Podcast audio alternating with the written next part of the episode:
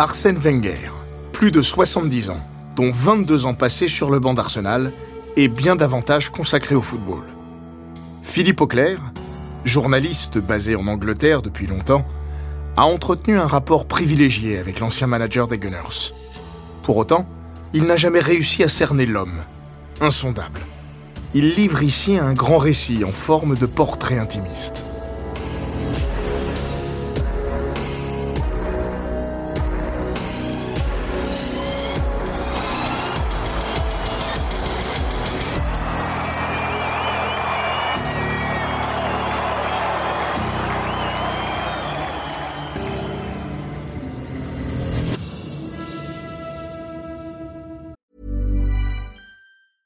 Hey, I'm Ryan Reynolds. Recently, I asked Mint Mobile's legal team if big wireless companies are allowed to raise prices due to inflation. They said yes. And then when I asked if raising prices technically violates those onerous two year contracts, they said, What the f are you talking about, you insane Hollywood ass?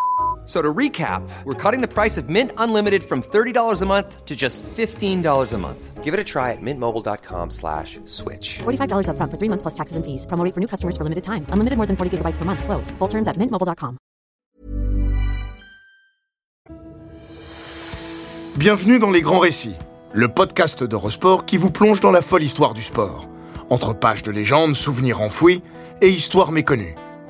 Dans l'épisode d'aujourd'hui, je vous conte le témoignage du point de vue de Philippe Auclair, qui nous livre ici le portrait intimiste d'Arsène Wenger. La première chose que je vis de lui fut ses mains. Peut-être parce que j'étais trop intimidé pour lever le regard. C'était ce qu'on appelait autrefois des mains d'intellectuel. Glabres, aux doigts fins et nerveux comme ceux d'un claveciniste, qui n'avait pas dû tenir de manche de pioche depuis longtemps. Le reporter inexpérimenté que j'étais alors finit par trouver le courage pour adresser la parole au gentleman tiré à quatre épingles qui lui faisait face, et le dépasser d'une tête, car la mienne était courbée. Quelques décennies plus tard, il y a de quoi sourire de la scène. La gêne de cette première rencontre se dissipa vite, car celui qui la causait bien malgré lui en était conscient, et fit ce qu'il devait faire pour mettre à l'aise son jeune interlocuteur. Les présentations faites, il répondit de bonne grâce aux questions que je lui posais. Et comme le temps manquait, il fit une chose qui me laissa pantois. Sans que j'eusse osé lui demander, il me donna son numéro de portable, ajoutant ⁇ Rappelle-moi cet après-midi ⁇ Ce numéro est toujours en service. Le tutoiement lui était venu tout naturellement. C'était sa façon d'accueillir le petit dernier dans la famille des journalistes qui suivaient Arsenal de match en match, de point presse en point presse, comme je le ferais tout au long du quart de siècle à suivre. Quant à moi, ce n'est que six ou sept ans plus tard que je me risquais à passer du vous au tu, ayant enfin passé ce cap où l'on n'a plus le sentiment d'être un imposteur. J'appris à le connaître, pas comme on connaît un ami, mais comme on connaît un compagnon de route dont on sait bien que lorsqu'il faudra se quitter, ce sera pour se dire adieu, pas au revoir. Ma position de correspondant de France Football en Angleterre faisait de moi un privilégié, en ce que l'accès dont je bénéficiais auprès de lui allait bien au-delà de celui qu'il accordait à mes confrères britanniques. En sus des conférences de presse d'avant et d'après-match, au moins deux par semaine en Angleterre, nous nous rencontrions régulièrement, tous les trois ou quatre mois en dehors des créneaux réservés aux activités médiatiques agréées par le club. J'étais conscient de ce privilège et pris bien soin de ne pas en abuser. Dans mon bureau, il y a une petite euh, phrase de Nelson Mandela qui dit Je ne perds jamais, soit je gagne, soit j'apprends. Que penses-tu de cette, cette- Oui, mais dans notre métier, il ne faut pas perdre souvent. Parce que tu n'as pas le temps d'apprendre longtemps. D'emblée, j'avais senti que cet homme, d'abord si ouvert, à qui les plaisanteries venaient naturellement en anglais comme en français dans son dialogue avec les médias, tenait jalousement à son quant à soi. Peut-être que ceci contribua à créer une certaine familiarité, qui n'alla cependant jamais au-delà, tout comme le fait que je pris toujours garde à ne jamais transformer les quelques vraies confidences qu'il me fit en écho pour mon magazine. Tous nous faisons plus facilement confiance à ceux qui se taisent. Imaginez ce qu'il en est pour un homme, lui, dont chaque propos pouvait se transformer en un grand titre de tabloïd. Is it frustrating, bearing in mind the sort of form your team were in and how well they've been playing coming into this game? Yes, but uh, top level is consistency, you know, and uh, the capacity. Ce préambule personnel est une nécessité, car si le portrait que j'esquisse ici n'est pas celui d'un intime du manager d'Arsenal, il n'est pas non plus seulement celui d'un journaliste qui fit un bout de chemin avec lui, et basta. Il m'arrive encore de parler avec Arsène maintenant qu'il est à Zurich. Je prends soin de ne pas le déranger, mais quand je le fais, je ne crois pas le déranger tant que cela. D'une certaine manière, je fais partie d'un passé dont il chérit la mémoire. Comme ma consoeur Amy Lorenz, par exemple, élevée dans la foi Gunner alors que je ne m'y convertis qu'adolescent. Oui, je connais Arsène mieux que beaucoup d'autres. Mais je ne le connais pas non plus. Et là est le paradoxe. J'entends vous parler d'un homme que je ne connais pas. Mais peut-être est-ce là l'une des choses qui font d'Arsène Wenger ce qu'il est. Un inconnu. Même ses proches, je le crois, ne savent pas tout de lui. Tout être humain vit trois vies. Une vie publique, une vie privée et une vie secrète. Tout être humain est un agrégat de ces trois natures. Or, si j'ai une conviction en ce qui concerne Wenger, c'est que la troisième est la plus importante de toutes, celle qui façonne les deux autres. S'il fallait le décrire comme on décrit un paysage, il serait l'horizon d'un océan. Ce qui est au-delà de cette ligne, nul autre le sait. Tout juste la mer en dépose-t-elle quelques vestiges dont on ne reconnaîtra pas forcément le sens lorsqu'ils seront échoués sur le rivage. Et s'il fallait choisir un mot qui évoquât sa vie, pour moi, ce serait solitude. Cette solitude, c'est celle du jogger obsessif qu'ont suivi les caméras de Gabriel Clark et de Christian Jean-Pierre pour leur documentaire Invincible, dont la première eut lieu dans un cinéma de Finsbury Park le 9 novembre 2021, non loin de l'ancien stade de Highbury. Wenger était là, accompagné de son ami et ancien vice-président d'Arsenal, David Dane, entouré de nombreuses anciennes gloires, David Seaman, Ian Wright, Edu et bien d'autres, venus saluer le coach qui les avait rendus immortels, tout au moins aux yeux des supporters des Gunners. Un plan récurrent rythme ce film empreint de mélancolie. Wenger en survêtement, courant dans la forêt au petit matin, non loin de son domicile de Totteridge. On n'entend que sa respiration et le bruit de ses foulées sur les sentes du bois. D'une certaine manière, tout est dit dans ces images. Wenger est seul. Wenger est tendu vers un seul objectif, qui n'est pas d'atteindre une destination, mais d'aligner les kilomètres comme il l'a toujours fait. Ce à quoi il songe, aucun commentaire off ne le suggère. Il court, c'est tout. Il court comme Burt Lancaster dans l'un des plus envoûtants et plus étranges films des années 1960, Le Plongeon. Pourquoi? Pour courir. Se maintenir en forme, bien sûr, et conserver sa silhouette de jeune homme, lui qui est entré dans sa huitième décennie. Passer du temps en compagnie de lui-même aussi, quand une grande partie du reste de sa vie se passe soit à guider les autres, soit à répondre à leurs sollicitations. I look, I look at you, not because you give information. I don't know if it's you. I don't know where information comes from. Yeah, why do you look at me? Il est un homme public qui déteste se livrer. Vous parler à vous, journaliste, fait partie de mon job, et je l'assume. Mais si j'avais le choix, je ne vous parlerais jamais. Ceci n'était ni une plaisanterie, ni une remontrance déguisée en pique. C'était sa vérité. Il n'avait pas toujours été ainsi. Le Wenger des dix premières années d'Arsenal n'était pas le Wenger de Monaco, pris à ce point dans sa passion qu'il lui arrivait de vomir après une défaite. Son passage au Japon, un sujet que j'évoquais souvent en sa compagnie car il adorait l'aborder et baissait sa garde d'un cran lorsqu'il était question de Nagoya, l'avait transformé.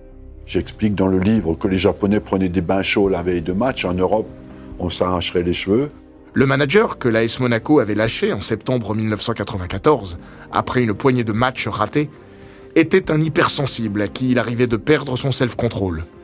Celui qui revint de Grampus 8 deux ans plus tard était un homme apaisé, tout au moins dans l'expression de ses sentiments.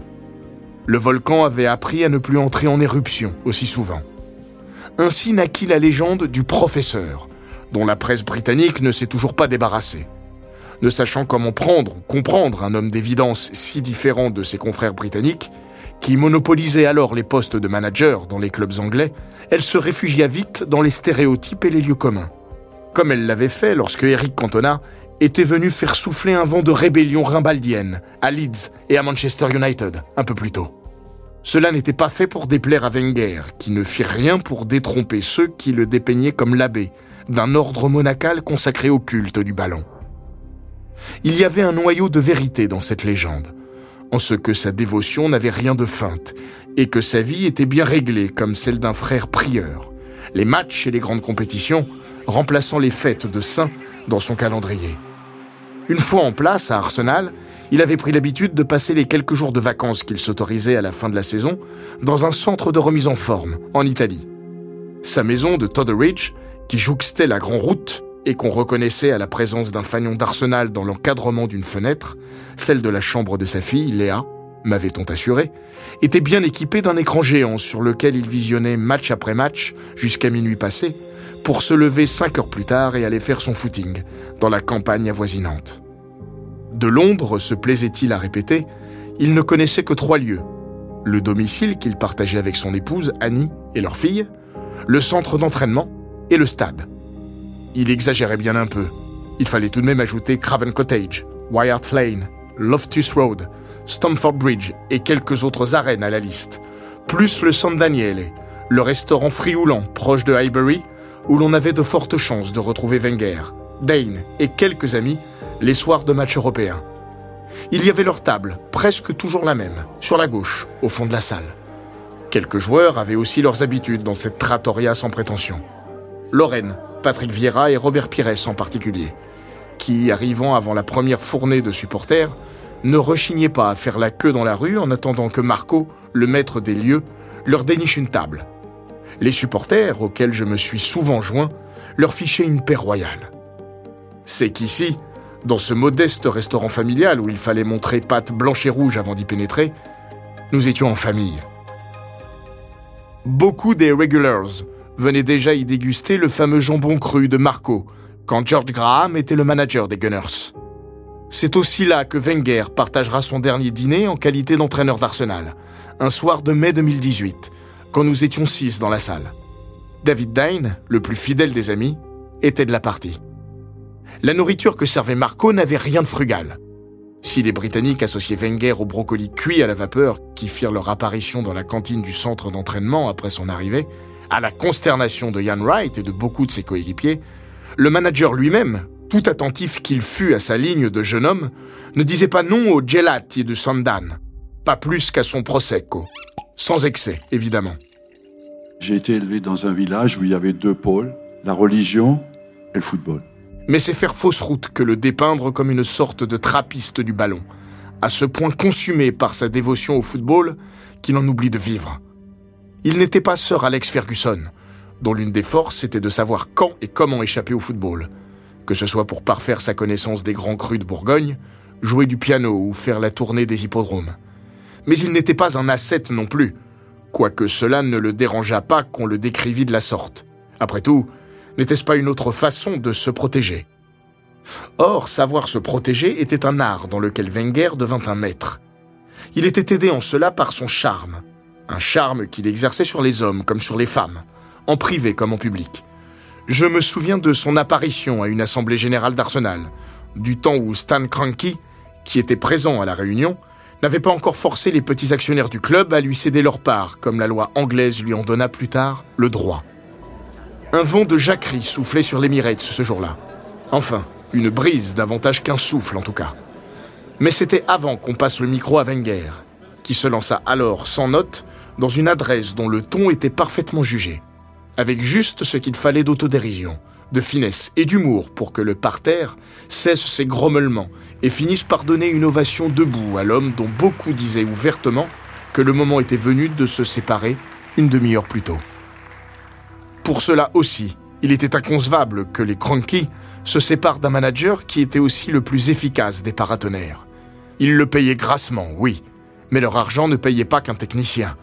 Ils récompensaient aussi le meilleur communicant que leur club put recruter au moment où eux en avaient le plus besoin.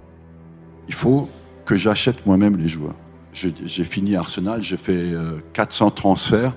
Wenger ne fut jamais à un paradoxe près. Et c'en était un autre il aura vécu presque toute sa vie à se cacher en public, seul, toujours seul, au milieu de la foule. Il a répondu à des dizaines de milliers de questions, mais en prenant soin de ne révéler de lui-même que ce qu'il savait pouvoir contrôler. On s'est étonné de ce que son autobiographie, Ma vie en rouge et blanc, nous ait appris si peu d'un Wenger autre que l'image bâtie par les médias, et ait pris soin de gommer des épisodes et des acteurs clés de sa vie, comme Bernard Tapie ou Boro Primorac, qui ne sont au mieux que des silences ou des ombres dans ce récit. Je n'en attendais pas moins, ou pas plus, moi-même qui avais depuis des années tâché de le convaincre d'écrire un tout autre type de livre et avait essuyé refus sur refus. Dieu sait qu'il y aurait pourtant tant à raconter. Wenger m'avait dit d'ailleurs Chaque saison pourrait faire l'objet d'un bouquin, pas d'un chapitre. Ce n'est pas qu'il se refuse tout net à montrer ses émotions. C'est d'ailleurs là la force du documentaire de Clark et Jean-Pierre. Lorsqu'il confesse, face à la caméra, les regrets d'avoir sacrifié les siens à sa passion du football, on sent ce qu'il y a de vraie douleur dans cet aveu. Je l'avais souvent entendu dire, et depuis longtemps, il faut être égoïste pour faire ce métier, ou célibataire. Il n'était pas pris dans l'exercice de ses fonctions au point d'avoir perdu toute capacité de voir le monde hors de sa bulle. En 1994 déjà, lorsqu'il était parti pour le Japon, sa vie d'entraîneur avait pris le pas sur tout le reste. Il avait dû faire le choix de se séparer de sa compagne, Annie, alors qu'il venait tout juste de la rencontrer. Elle irait lui rendre visite à Nagoya de temps à autre et partagerait son existence jusqu'à leur séparation, amicale, en 2015. Enfin, ce qu'il en donnait à partager. Souvent, je déconseille à des amis qui ont 45, 50 ans de rentrer dans ce métier, parce que je pense que c'est un peu tard pour repasser du jour au lendemain à une vie normale, à une vie euh, avec autant de pression intense. Mais ce n'est que lorsqu'il en eut fini avec cette drogue, qu'est le métier d'entraîneur, qu'il prit véritablement conscience de ce qu'il avait perdu, et surtout de ce qu'il avait fait perdre à ceux qu'il aimait le plus. Tel est le prix, presque faustien, que payent ceux qui prennent le chemin de la solitude, parce que c'est celui sur lequel ils iront le plus loin. Ce qu'est leur récompense, eux seuls le savent. Encore que ce documentaire suggère que Wenger lui-même se pose parfois la question aujourd'hui. That means this is more than just watching football. It's a way of life. Cette solitude essentielle est presque palpable dans les images qui le montrent arpentant les rues d'un Duttenheim déserté. Que le film ait été en partie tourné pendant le confinement l'aura bizarrement servi de ce point de vue. Le pittoresque village alsacien où grandit Wenger y prend des allures de décor comme s'il avait été recréé de toutes pièces dans un studio pour le chapitre du retour du héros, comme s'il était une coquille, une chrysalide où le papillon ne reviendrait jamais. Le grand Wenger a sans doute croisé et même raconté le petit Arsène, celui qui a osé rêver en grand. Il faut vivre son rêve à fond et parfois la vie peut être plus grande que le rêve surtout. Les passants ne se signent plus quand ils passent devant les calvaires comme le faisait le jeune Arsène. Ce ne sont plus des chevaux qui tirent des carrioles, le dialecte alsacien, qui fut sa première langue, et auquel il demeure passionnément attaché, est toujours parlé, mais moins souvent qu'autrefois. L'auberge que tenaient ses parents, la Croix d'Or, existe toujours, mais ses clients ne sont plus les paysans qui chaussaient les crampons le week-end, et à qui l'alcool faisait perdre la tête. Un spectacle qui, dit-il, le dégoûtait et avait aussi fait naître en lui l'envie de comprendre ce qui poussait des êtres humains à se faire mal de la sorte. C'est la fin aussi d'une vie quelque part, parce que j'ai 69 ans et je suis placé là du jour au lendemain. Que fais-je de ma vie? Est-ce que je rentre euh, dans un autre challenge euh, d'entraîneur? Ou est-ce que j'essaie de partager, euh, de transmettre d'une autre façon ce que j'ai appris tout au long de ma vie? Le monde dans lequel il est né n'existe plus. Plus pour lui en tout cas. Il est vrai qu'il lui tourna aussi le dos par nécessité et par choix, quand il répondit à l'appel de Monaco en 1987. Seul, Wenger l'aura été tout du long, et il l'est plus que jamais. Il a perdu son frère et ses parents. Il a dû porter leur deuil. La mort de sa mère le frappa tout particulièrement, en secret, alors qu'il était manager d'Arsenal. Seule une poignée de personnes ont su qu'il avait été frappé. J'étais de celle-là. Je l'avais appris au détour d'un message dans lequel il évoquait la perte de maman, pour s'excuser de n'avoir pas répondu plus vite. Maman. L'utilisation de ce mot me bouleversa. Pour le reste du monde, il se devait de demeurer l'homme public auquel le chagrin est interdit. Il continua de diriger les entraînements, de tenir des conférences de presse, de jouer le rôle du professeur, tellement chic, tellement charmant et distingué, sans que quiconque se doute de l'effort qu'il devait faire sur lui-même pour continuer à faire comme si c'était ça, la vraie vie. Un show, une représentation permanente.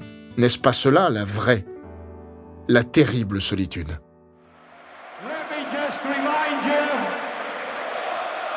38 league games played, 26 wins, 12 draws, no defeats. Manager Arsène Wenger. Le voilà septuagénaire, portant toujours aussi beau, toujours aussi actif que son nouveau rôle de responsable du développement du football au sein de la FIFA le lui permet. L'idée de la mort, qu'il a confié le hanté, est plus facile à bannir lorsque le présent se charge d'en éloigner le spectre. Pour un temps, au moins.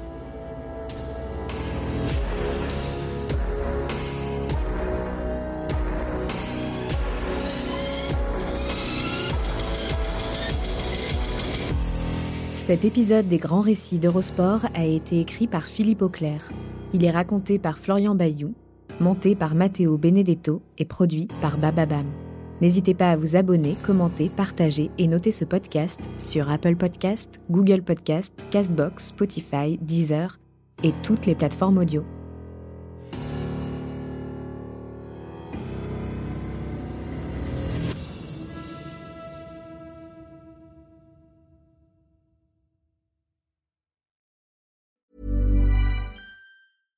Step onto the legendary clay courts of Roland Garros, where the world's best players battle it out for a chance to win the French Open title. Tennis Channel Plus is your place to watch. Stream every court from your phone or smart TV, live in HD. Don't miss a moment with daily live coverage and match replays on demand, beginning Monday, May 20th. Be there for all the unforgettable moments. Stream now with Tennis Channel Plus.